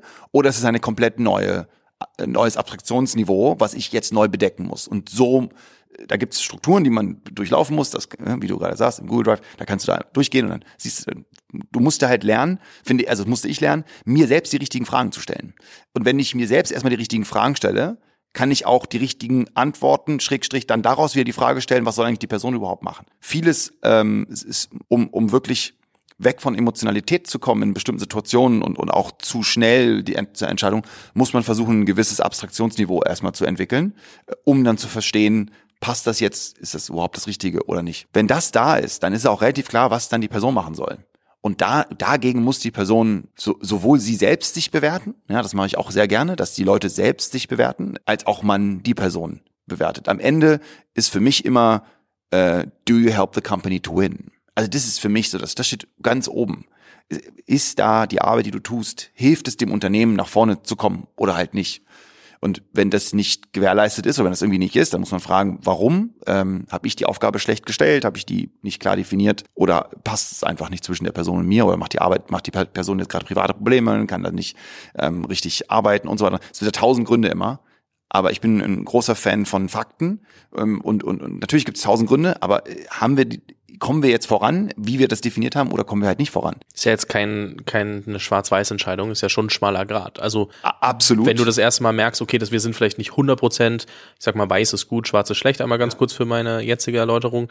Äh, wir sind so an der Grenze, dass wir von weiß zu schwarz übergehen könnten. Also es wird so, es wird fast schon grau, weil die Schnittstelle irgendwie kommt. Wie gehst du damit um? Wie viel Zeit gibst du der Person? Was kommunizierst du der Person? Wie, wie gehst du damit um? Also ich habe gelernt, dass diese Grauzonen, die können immer wieder mal auftauchen, aber wenn die zu häufig auftauchen, funktioniert es auch nicht. Also ich, ich sehe Sachen schon sehr binär am Ende. Also ich habe, wenn ich jetzt Leute überlege, ja, wenn wenn es jetzt also als Beispiel, wenn du, also wann ist das beste, also wann ist der beste Moment, etwas anzugehen, wenn du merkst, dass es ein Problem ist, ist jetzt. Also wenn du das spürst, irgendwas passt nicht, dann passt es nicht. Du wirst, also ich habe noch nie, ich habe meinen mein Reports, wenn ich mit denen arbeite, die ja dann, denen ich dann helfe, eine Entscheidung zu treffen, ich habe noch nie, noch nie, wenn jemand ein Bauchgefühl zu einer Situation oder zu einer Person hat, hat sich das nie verändert. Aber es passt irgendwie nicht. Gab es jetzt nicht so, okay, jetzt fangen wir mal dran rumzuschrauben. Klar, wenn du es alle zwei Monate machst, dann bist du einfach falsch, ja. Wenn du aber nach zwei, drei, vier, fünf Jahren merkst, irgendwas passt nicht, dann kann man gucken, ob es im Unternehmen woanders nochmal passt, klar. Aber ultimativ habe ich eigentlich nie gesehen, dass da auf einmal der, der magische äh, äh, Klick macht und dann, ah ja doch, das war, äh, jetzt ist wieder alles klar. Deswegen, ja, es hört sich bei mir, es hört sich alles sehr hart an, was ich sage, aber ich bin der Meinung, dass wir manchmal zu soft sind und dadurch halt genau in diese Grauzonen-Diskussionen kommen und ähm, da gibt's auch keinen Maßstab, wo ich sage, okay, zweimal Grauzone und dann Tschüss oder einmal Grauzone oder Tschüss. Es ist immer sehr, manchmal ist es auch fünfmal Grauzone. Ich hatte Leute, die, die, die an sehr schwierigen Themen arbeiten. Da weißt du, dass eigentlich immer dass sie dann, ähm, dass sie es dann nicht packen. Aber es ist okay. Ein bisschen Fortschritt ist gut. Ich habe jemanden eingestellt, der, ähm, ja, wenn du auf dem Papier sehen würdest, hat der wahrscheinlich auf dem Papier keinen geilen Job gemacht. Wenn du aber dann siehst, was der fürs Unternehmen gemacht hat und geholfen hat, die Firma umzubauen und zu transformieren, hat er einen sehr guten Job gemacht. Und deswegen ist es nicht so einfach, das so in, in die eine oder die andere Richtung zu, äh, zu, äh, zu stellen. Und wenn du dann siehst, wie er danach, äh, sie, Entschuldigung, ich sage jetzt der, es war sie, wie sie danach performt hat, es ging halt nach oben. Wäre ich meinem Standardmodell des Schwarz oder Weiß, hätte ich sie gehen lassen müssen nach äh, zwei Quartalen. Aber das, was ich dann, und dann war ja, das meine ich mit Frage stellen, da habe ich, musste ich mir die Frage wieder stellen, habe ich überhaupt die richtige, habe ich die richtige Aufgabe dieser Person gestellt und, und, und wonach ich sie gegen messe. Und das habe ich nicht. Und deswegen meine ich, es ist immer so ein, so ein, so ein Vor und Zurück und am Ende bist du ja verantwortlich als Manager oder als CEO für den Erfolg des Unternehmens. Und ähm, deswegen, also es ist, wenn man ein Bauchgefühl hat, versucht man das natürlich irgendwie dann auch zu rationalisieren und dem äh, auf den Grund zu gehen. Und ähm, ich glaube, am Ende, und das ist jetzt der letzte Satz, ich glaube, jeder muss seinen Weg irgendwie finden. Ja, ich habe es ja vorhin auch schon gesagt. Ich habe einfach manchmal, ich habe noch nie eine Person gehen lassen. Ne, das sind ja die harten Gespräche, das sind schwierigen Gespräche, wo ich im Nachgang gesagt habe, boah, das war zu früh. Das ist mir noch nie passiert. Und das zeigt ja, dass man eher softer ist als Mensch und eher nochmal versucht und eher nochmal probiert.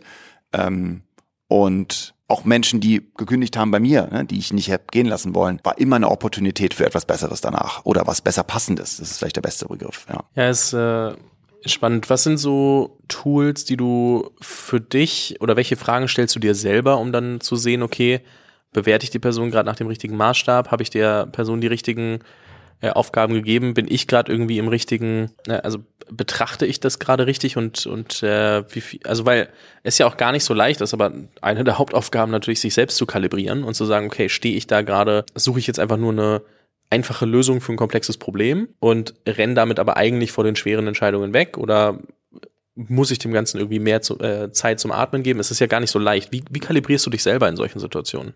Ja, ein wichtiger Faktor ist, gut zuzuhören, was andere Menschen, die mit der Person zusammenarbeiten, sagen, ne, zwischen den Zeilen. Das ist eine Möglichkeit, also es gibt ja nicht diese, boah, ich kann das immer nicht sagen, mein Mitgründer Horst sagt das immer, die eierlegende Wollmilchsau, heißt das so? Alter, ich kann echt, das ist so schwer. Das gibt's ja nicht. Und man muss immer in diesem einen Punkt sagen, was ist die Aufgabe, wie stelle ich mir die richtige Frage und ist das jetzt die Frage, die die richtige ist, wofür diese Person da ist und ist die Person perfekt dafür, ja? Und was ich immer wieder mit meinen Leuten, mit denen ich zusammenarbeite, sage, ist, du weißt doch, wie diese Person ist. Jetzt beschwer dich doch nicht wieder darüber, dass die Person das jetzt nicht so gut macht. Du kriegst doch aber all die anderen Sachen.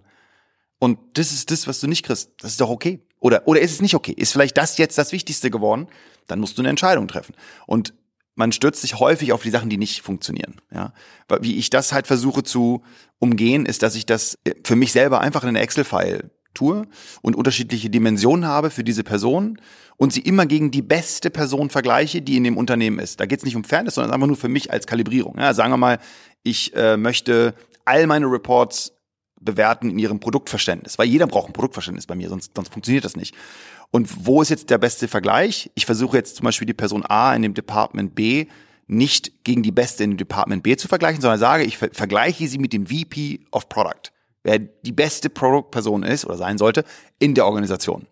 Und dann habe ich ja einen Standard. Ne? So, dann kann ich sagen, ist, ne, so ähm, die Person, äh, keine Ahnung, im Legal-Team macht das, die im People-Team äh, ist das. Und damit kreiere ich für mich eine, eine, eine Analyse, nur für mich, dass ich das so ein bisschen verbalisiere, weil wir haben ja häufig sehr viel Gefühl dabei und häufig überlagert ein negatives Ereignis, Recency Bias, ein, ein negatives Ereignis von dieser Person gerade, überlagert alles andere. Und wenn man sich das mal so ganz genau überlegt, was sind die fünf Dimensionen, die mir wichtig sind, sind ähm, für eine Person. Ja? Produktverständnis, Geschäftsverständnis und dann innerhalb Produktverständnis gibt es ja dann ganz viele einzelne Punkte nochmal, die man dann bewerten kann für sich selber. Ja? Das ist nicht etwas, wo man dann äh, irgendwie äh, der Person das zeigt oder so, sondern es ist nur für sich selber, das mal ein bisschen zu äh, quantifizieren. Dann kann man das, was man gefühlsmäßig hat, besser verbalisieren für sich selber und dann merkt man, ah, okay, das ist die eine Sache, die passt vielleicht nicht, aber alle anderen fünf Sachen sind super und das ist es eigentlich. Lass uns mal dazu sprechen, gucken, ob wir beide das Selbst-Awareness haben, dass das nicht deine Stärke ist. Ähm, und ich habe auch, da gibt's ja so viele Bücher zu und so viele Leute, die so viel dazu schon gesagt haben, willst du die Stärken stärken oder willst du die Schwächen irgendwie ein bisschen besser machen? Ich bin immer von einem zum nächsten gesprungen. Ich habe nie, aber was ich jetzt nach 15 Jahren ResearchGate gesehen habe, ist, versuch die Leute, die irgendwie eine Stärke haben und sie sind bei 90 Prozent, versuch sie auf 96 Prozent zu kriegen. Und wenn sie irgendwie eine Schwäche haben und die sind irgendwie bei 10 Prozent, die von 10 auf 20 zu bekommen in der Schwäche, das macht keinen Unterschied für dein Unternehmen. Das hat nie einen Unterschied für mein Unternehmen gemacht. Sondern eher zu sagen, die Awareness schaffen, das ist wirklich nicht das, wo du geil bist. Aber das ist, wo du richtig gut bist. Und lass uns mal gucken, wie wir noch mehr da rausholen können. Wie kann ich dich noch mehr fokussieren? Wieder zurück zum Anfang. Wie kann man Fokus schaffen für die Leute, mit denen man arbeitet? Weil das Einzige, was Leute immer distracted und immer wieder stört und immer wieder auf die falsche Schiene bringt, ist zu viele Themen.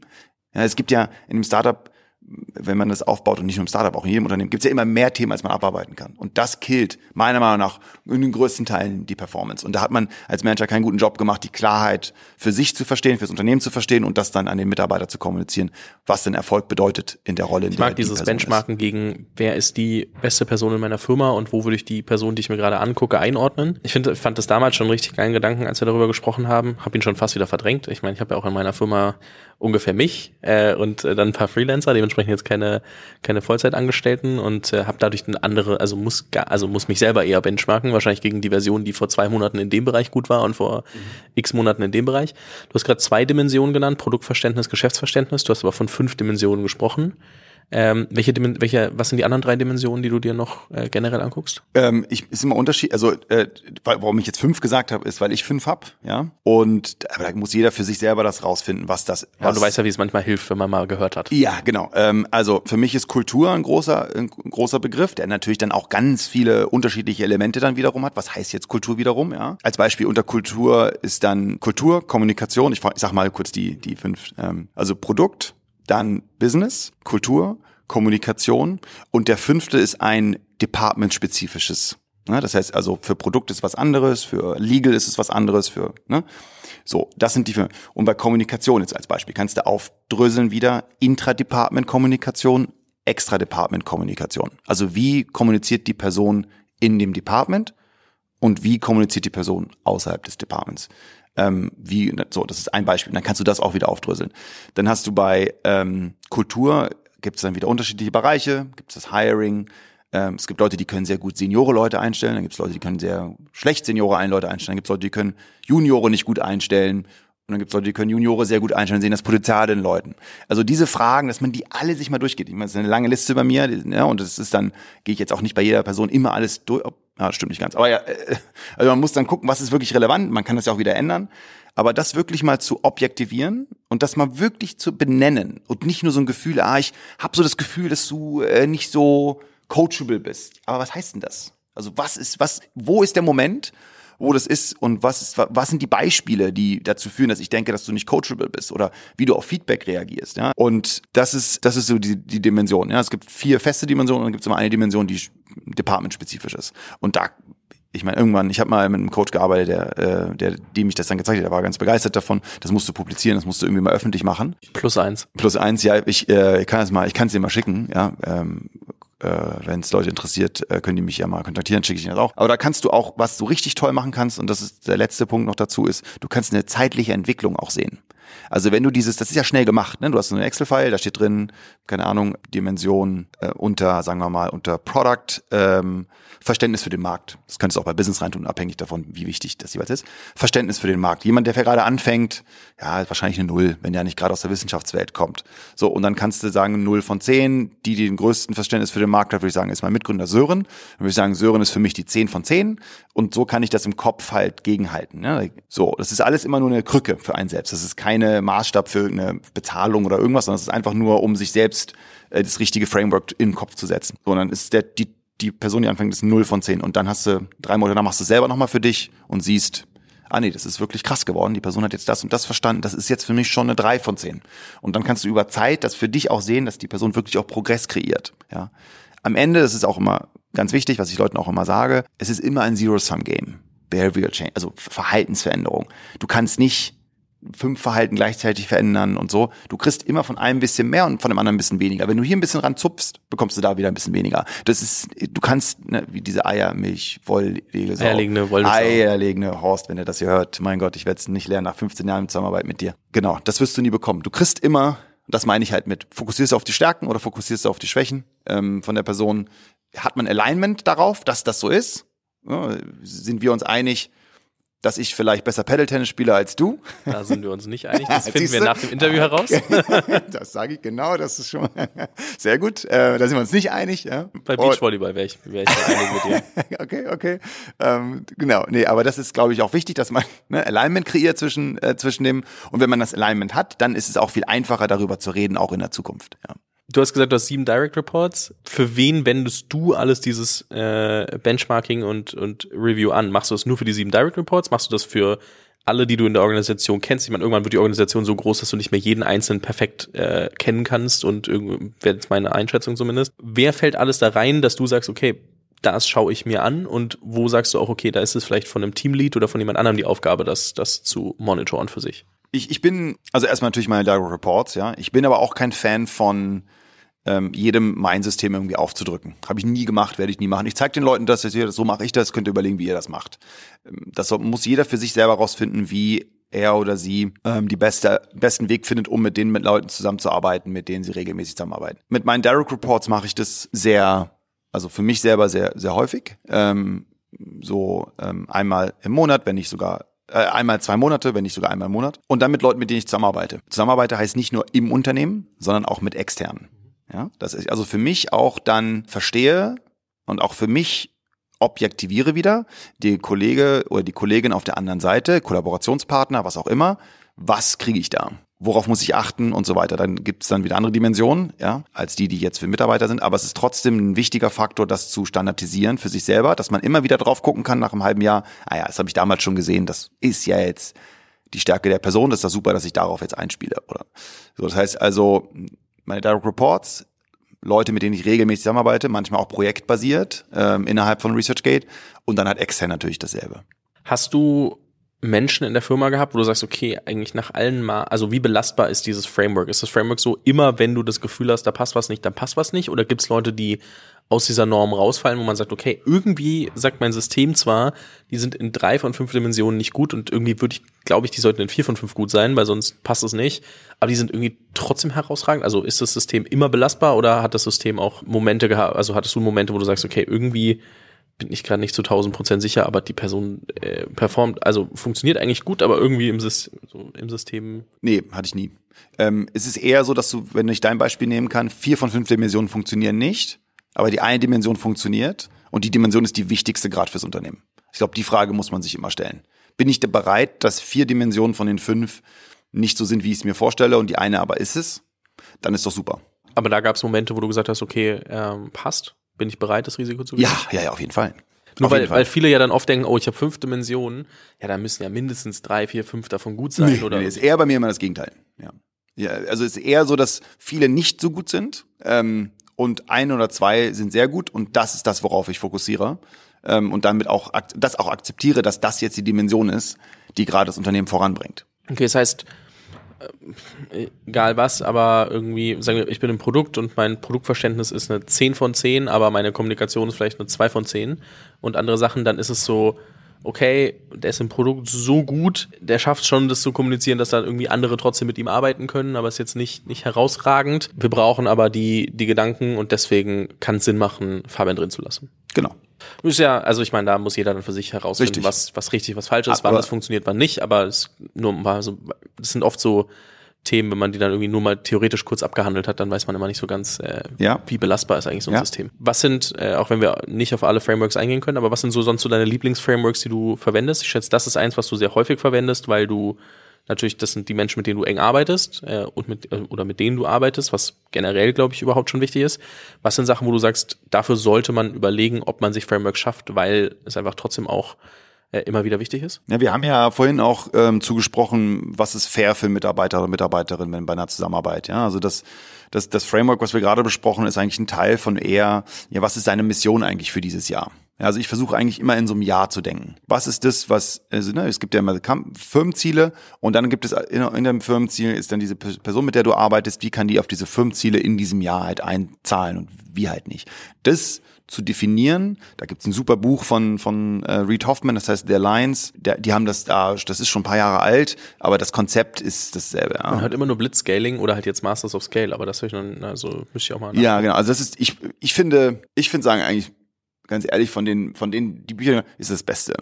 Ich finde Blitzscaling ist, ist auch ein gutes Buch und so, aber es ist halt einfach eine, eine spezifische Taktik oder einen Weg, irgendwie einen Weg schnell einzuschlagen auf eine sehr aggressive Art und Weise. Und da gibt gute Sachen drin, kannst du aber arbeitsrechtlich auch wahrscheinlich alles machen. Du hast auch das Anti-Geschäftsmodell für Blitzscaling, ne? ja. ne? Also so ein Flixbus hingegen genau. ist vielleicht wieder was anderes. Richtig, aber auch die haben natürlich einen langen Atem gehabt. Ne? Also man unterschätzt, wie lange Flixbus, die, die, die Jungs sind ja super. Elf Jahre jetzt, ja, elf ja. Jahre. Und das ist ja auch, also man denkt immer, das ist schnell, aber das ist auch elf Jahre. Ne? Also aber nach zwei, drei Jahren trotzdem die erste wichtige Akquisition und mit Jochen letztens genau, mal über M&A ja. und, und so ein bisschen die äh, ja, Transaktionshistorie gesprochen, weil es halt schon äh, auch ganz spannend ist. Das wäre so ein Case, den ich noch eher in die Blitzscaling-Richtung stecken würde, aber ResearchGate ist ja wirklich das komplette äh, Anti davon. Ja, wenn du guckst, wie wir die Nutzerwachstum hatten, das war schon eine Art von Blitzscaling. Ne? Also wir haben, wir, wir haben ja 2013, 14 Viralität erreicht.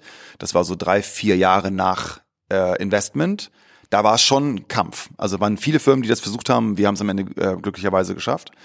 Aber halt danach nicht. Also es gibt immer eine Phase, wo du scalen musst und es gibt eine Phase, wo du nicht scalen musst. Ich finde, The Alliance, zurück zu dem Buch, äh, The Alliance ist, finde ich, das auch praktischste, was man so von dem Reed Hoffman so gelesen hat, ähm, was man so verwenden kann. Nicht, nicht alles von dem, aber sehr, sehr viel. Und deswegen, also eine Mission, eher, ne, kann man definieren, es ist eine Zweijahresmission, das ist eine Einjahresmission, die du mit den Menschen besprichst und sagst, hey, das ist das, was ich in diesem Jahr von dir erwarte. Und lass uns einfach nach einem Jahr gucken. Ist das jetzt noch, äh, ne, es gibt ja beiden die Option zu sagen, weißt du, ich glaube, jetzt reicht's mir und dann äh, geht's halt irgendwie woanders weiter für mich oder umgekehrt, ja. Oder ich sage, na, ich glaube, es ist jetzt nicht mehr, oder beide sagen es. Also ich glaube, es kreiert eine ganz andere Art der Konversation, wenn man das mal runtergeschrieben hat, was denn nun dein spezifisches Ziel ist für dich äh, für dieses Jahr. Wir haben, ich, ich werde das Thema jetzt mal kurz zumachen und äh, nochmal kurz zurückkommen, dass ich vorhin mal gefragt habe, äh, wie ihr das mit Fokus macht, mit dem neuen Produkt etc. Das hast du relativ klar gesagt mit 90% neues Produkt, 10% das alte Produkt. Ich würde nochmal ganz gern über Go-to-Market sprechen, also wie das begonnen habt. Das, also es gibt so den Moment von, also wir, äh, ganz kurz, äh, du hattest es vorhin gesagt, ähm, ihr onboardet Verlage, die dann ihre ähm, Publikationen und Magazine etc. dementsprechend bei euch online stellen können. Dafür äh, kriegt ihr eine Fee von den Verlagen. Es ist, zählt es dann als, äh, also es ist ein Subscription Product wahrscheinlich von denen äh, an euch. Und ähm, die Frage, die ich mir stelle, ist, du hast die Entscheidung getroffen, okay, das ist jetzt die Richtung, in die wir gehen müssen, weil jetzt ist der Moment gekommen, wo wir den, den Hebel auch haben, dass die Verlage mit uns arbeiten wollen, dass wir genug von denen onboarden können. Dann musst du dir überlegen, okay, wer ist meine Taskforce innerhalb der Firma, die ich dahin, ich sage jetzt mal, umziehen kann, also umfokussieren kann.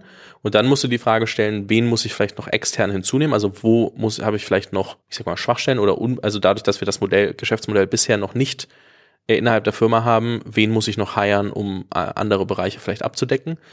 Wie ist diese Taskforce entstanden, die damit losgelaufen ist und auch wie lange hat das dann gedauert, überhaupt soweit ready zu sein? Ähm, wahrscheinlich habt ihr relativ schnell Gespräche geführt, weil ihr kennt ja dann äh, einige der Verlage. Gleichzeitig ähm, hattet ihr wahrscheinlich auch noch kein Produkt. Also wie, wie war das dann so aus dem wir sind, also ihr seid ja den 0 auf 1 Case innerhalb von ResearchGate schon gegangen. Also ihr seid eine Firma, die funktioniert. Ihr habt Ressourcen, aber trotzdem muss man sich die Frage stellen, wie, wie baue ich jetzt ein neues Produkt? Und wie bringe ich das an die, an die, äh, an den Markt? Und vor allem auch äh, so ein ganz anderes Produkt, ne? Was eigentlich mit dem nichts mehr zu tun hat, was wir, was wir vorher gemacht haben. Das ist ja dann auch nochmal. Also, was ich glaube, der Großteil der Lösung, so, so, so Shifts ist häufig eine Kombination von Leuten, die da sind und ein kleiner Anteil, den du holen musst. Ich glaube, du hast viel falsch gemacht, wenn ein Großteil von draußen kommen muss und ein kleiner Teil von drin ist. Ich glaube, dann ich, ja, kann auch nicht so richtig funktionieren. Aber du, du brauchst Leute, die innerhalb des Unternehmens das auch schon sehen und auch verstehen, mit dir zusammen. Da habe ich meinen Mitgründer Sören, der äh, an dem Verlagsthema und auch Beziehungen zu den Verlagen, wir haben natürlich, auch wenn wir nicht mit denen Geschäfte gemacht haben, haben wir trotzdem Beziehungen aufgebaut. Wir haben das, äh, also vor allem er hat das natürlich immer ganz klar schon äh, so vor Augen gehabt, dass da irgendeine Möglichkeit ist. Und wir bauen ja in diesem Bereich Dinge auf, die es so noch nie gegeben hat. Also so wie wir auch im Produkt Dinge gemacht haben, die es so noch nie gegeben hat, bauen wir ja jetzt auch ein Geschäftsmodell, was es so noch nie gegeben hat. Und wir haben ja, es ist immer ganz witzig, du, äh, soziale Netzwerke, es gibt ja nicht viele. Und jedes soziale Netzwerk, das habe ich auch intern gesagt, jedes soziale Netzwerk muss auch sein eigenes Geschäftsmodell finden. Ja, jedes, nicht, nicht jedes soziale Netzwerk hat dasselbe Geschäftsmodell wie das andere.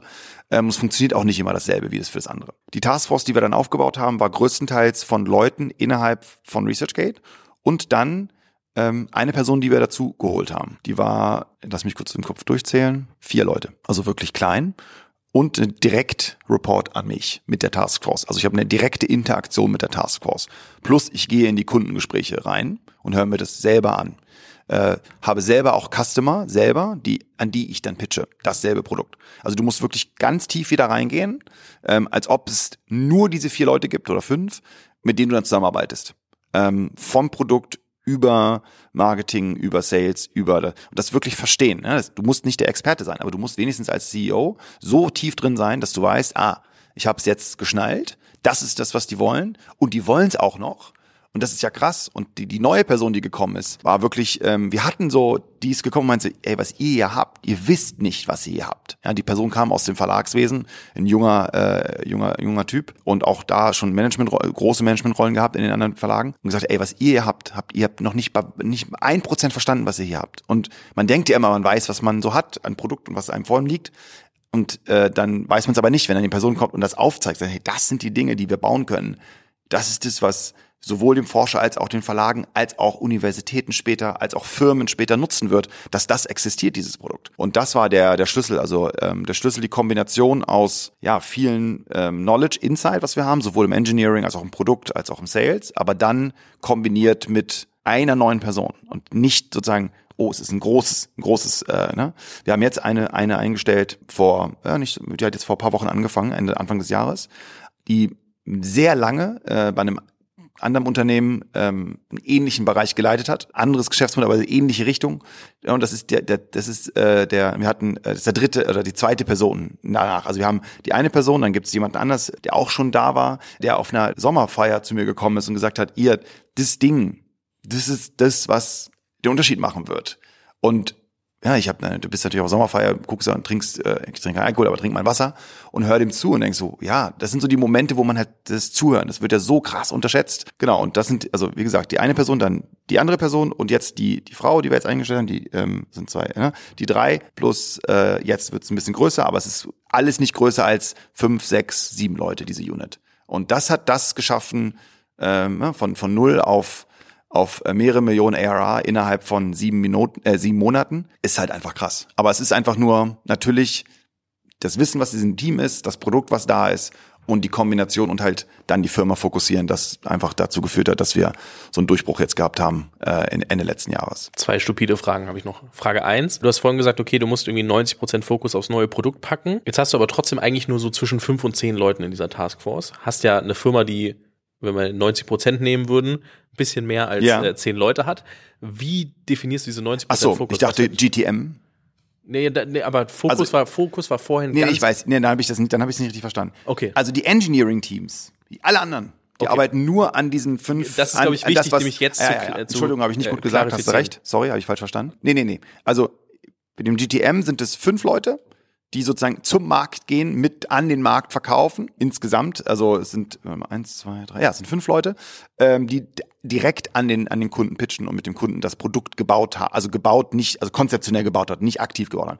Alle anderen Unternehmen arbeiten nur für das, was die fünf Leute zum Markt bringen. Okay, Ja. perfekt. So, Wichtig okay. zu, klass Ja, äh, zu wichtig, klarifizieren. Und Punkt zwei, du hast vorhin gesagt, dass ihr jetzt einen Großteil der Top 100 Verlage irgendwie schon äh, auch ongeboardet habt. Jetzt sagst du mehrere Millionen ERA, egal ob das jetzt zwei oder 17 oder 25 wären. Man fragt sich ja immer, okay, wie groß kann das werden, wenn ich schon einen Großteil der Verlage vielleicht auch habe, sagen wir irgendwo zwischen 30 und 50 Prozent. Ich habe ehrlich, oft habe ich ja irgendwie so ein paar, paar, paar Gedanken und Insights von dir, Fall habe ich gar keine, das ist wirklich einfach, ein, einfach nur eine Zahl in den Raum geworfen. Nehmen wir an, du hättest ein, ein Drittel der Top 100 Verlage und du könntest jetzt verdreifachen, dann kommst du natürlich auf eine gewisse, gewisse Größe. Was passiert danach? Also wie, wie, wie groß ist der Longtail hinten raus? Also sind die 101 bis 1000 Verlage auch spannend oder musst du dann Land and Expand mit den äh, Top 100 Verlagen machen, weil das die sind, die am ehesten äh, für euch auch wirklich Umsatz generieren? Beides. Ähm, auch da wieder. Äh, Es gibt keine Abkürzung. Wir fokussieren gerade auf die Großverlage. Wir haben Arbeit mit denen zusammen, aber das ist immer ein kleiner Teil des Portfolios, wo sie es testen. Wir haben jetzt zum Beispiel gesehen, dass viele der Verlage äh, sehr schnell nach dem ersten Test dann expandieren, die ich auch regelmäßig in, in LinkedIn announce. Ähm, wir haben jetzt irgendwie Sage, was ein Großverlag ist, announced, ähm, über 100 Homes, die sie, also Journal Homes, das ist schwer zu verstehen, was das bedeutet, aber Pages äh, gekauft haben bei ResearchGate. Das zeigt halt, dass wir erstmal einen gewissen Markt erstmal attackieren und dann gibt es einen sehr langen Longtail. Den können wir mit dem GTM, wie wir es jetzt gerade haben, nicht so bedienen, ähm, sondern das muss durch das Produkt viel stärker laufen. Ähm, das ist dann der nächste Schritt. Danach, wenn wir das alles gemacht haben, was schon an sich eine, äh, eine große Opportunität ist, werden wir das ähnliche Produkt genauso verkaufen können an Universitäten, an wissenschaftliche Conference Organizers, an Funding Agencies, an Firmen und ähm, das heißt also, es ist eigentlich nur der Anfang. Ich frage das nur, weil ähm, für alle, die sich gefragt haben, okay, warum kommt jetzt auch so eine blöde Frage? Weil am Ende ist ja immer die Frage, wie macht ResearchGate irgendwann mal keine Ahnung, 100, 500 oder Ja. x Millionen ähm, Umsatz? Und ähm, ich glaube, manchen, manchmal fehlt einfach die Vorstellungskraft von, was passiert eigentlich, wenn man jetzt einen Großteil der Verlage hat. Jetzt, klar, es ist ein neues Produkt, das heißt, das Pricing ist irgendwie auch noch im Testing, man kann irgendwie noch so, und das sind so ein paar der, der Facetten. Und man muss auch sagen, das ist, glaube ich, was, was, was äh, mir gerade ein Tick klarer geworden ist, aber vielleicht nur, weil ich zwischen den Zeilen versucht habe zu lesen. Wenn ich als Verlag was bei euch kaufe, dann heißt es nicht, dass alles, was ich als Verlag besitze, da mit drin ist, sondern es kann auch sein, dass ich nur erstmal mit ein, zwei oder drei von, ich sag mal, von tausend äh, ähm, ähm, Publikationen oder ähnlichem anfange und dementsprechend kann ich als Verlag auch irgendwie mich nochmal verzehnfachen, verhundertfachen, vertausendfachen, was ich bei euch ausgebe. Und ich glaube, das ist mal ganz kurz ähm, zwischen, wir haben den Verlag, also als Kunden geclosed, ist wie wenn du, wir haben ein Subteam in einem Konzern geclosed.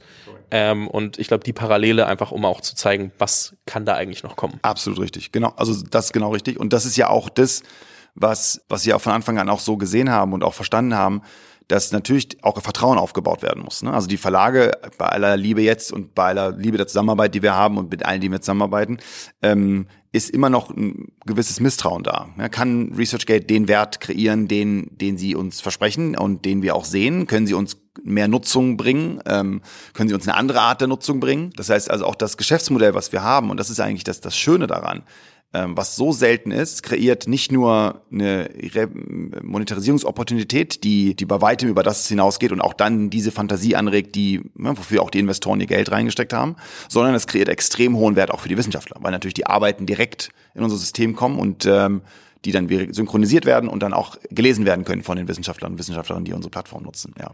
So, letzte Frage und dann sind wir, glaube ich, mit einem ganz großen Rundumschlag über ganz viele Themen auch, auch fertig. Was sind so, wenn du jetzt, ich meine, wir haben über vieles gesprochen, ne? Ähm, Klage aufgelöst, ähm, strukturelle Veränderungen, ähm, neues Produkt. Äh, das alles gibt einem ja einen ähm, sehr positiven Outlook auf die nächsten Jahre. So, da kann viel passieren. Es ist so, als ob gefühlt erfindet ihr euch gerade neu, weil ihr einfach äh, echt viel, also einmal diese, diese schwere Last von den Schultern von, okay, was, wenn wir in dieser, diesem Prozess vielleicht doch verlieren sollten, dann irgendwie neues Produkt, das gerade gut anläuft, äh, so wie du es beschreibst, aufbauend oder zusätzlich zu einem ja schon sehr gut funktionierenden Business. Also ist ja nicht so, als ob davor nichts da gewesen wäre. So, was ist so, wenn man da jetzt die Zukunft malt, äh, wenn du so zwei, vier, fünf, zehn Jahre in die Zukunft guckst, wo, wo willst du hin? Ich weiß, du planst eher in Jahresschritten, Ja, ja, aber genau, du weißt aber- genau, wo. Ich glaube, der, ähm, das, das super Spannende wird auf jeden Fall, das, ich meine, AI ist natürlich in aller Munde gerade. Das ist, wir haben tausend Leute schon zu- zu gesprochen. Ich habe bewusst auf die Bremse gedrückt bei uns, weil nie war ein Hype, wenn ein Hype losgeht, waren die, die am Anfang die dem Hype gefolgt sind. Ähm, ChatGPT hat natürlich diesen Hype gestartet. Jetzt folgen ganz viele.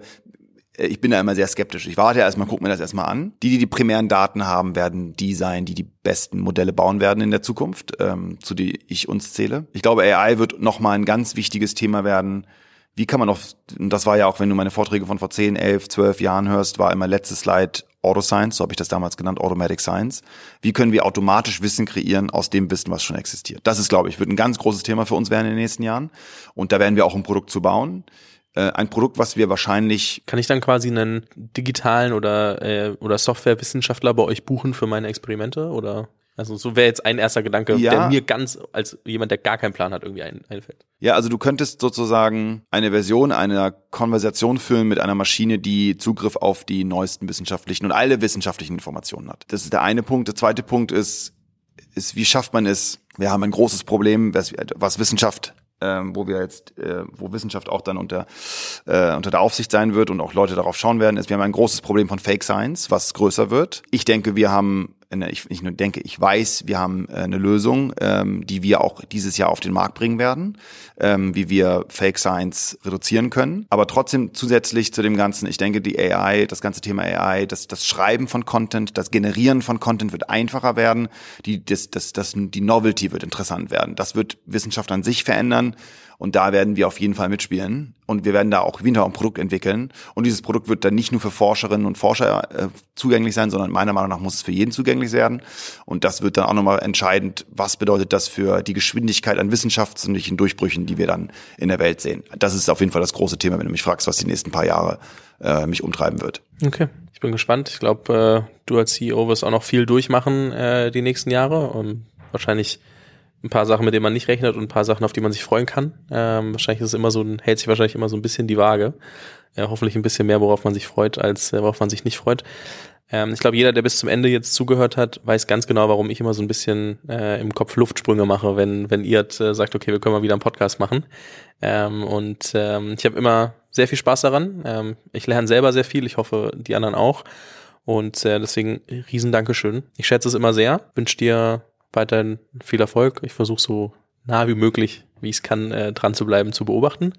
Und ähm, finde bestimmt irgendwann wieder einen Grund, dich zu fragen, ob wir einen Podcast machen können. Sehr Vielen gerne, sehr gerne, wenn es auch nicht das Paddle-Tennis ist, wo wir, jetzt, wo wir jetzt gleich hin müssen. Da müssen wir jetzt hin und da müssen wir ganz kurz mal äh, Wir sind, alleine. wir sind nämlich beide im Urlaub. Also ich bin im Urlaub. Du, Ich- du nicht, ne?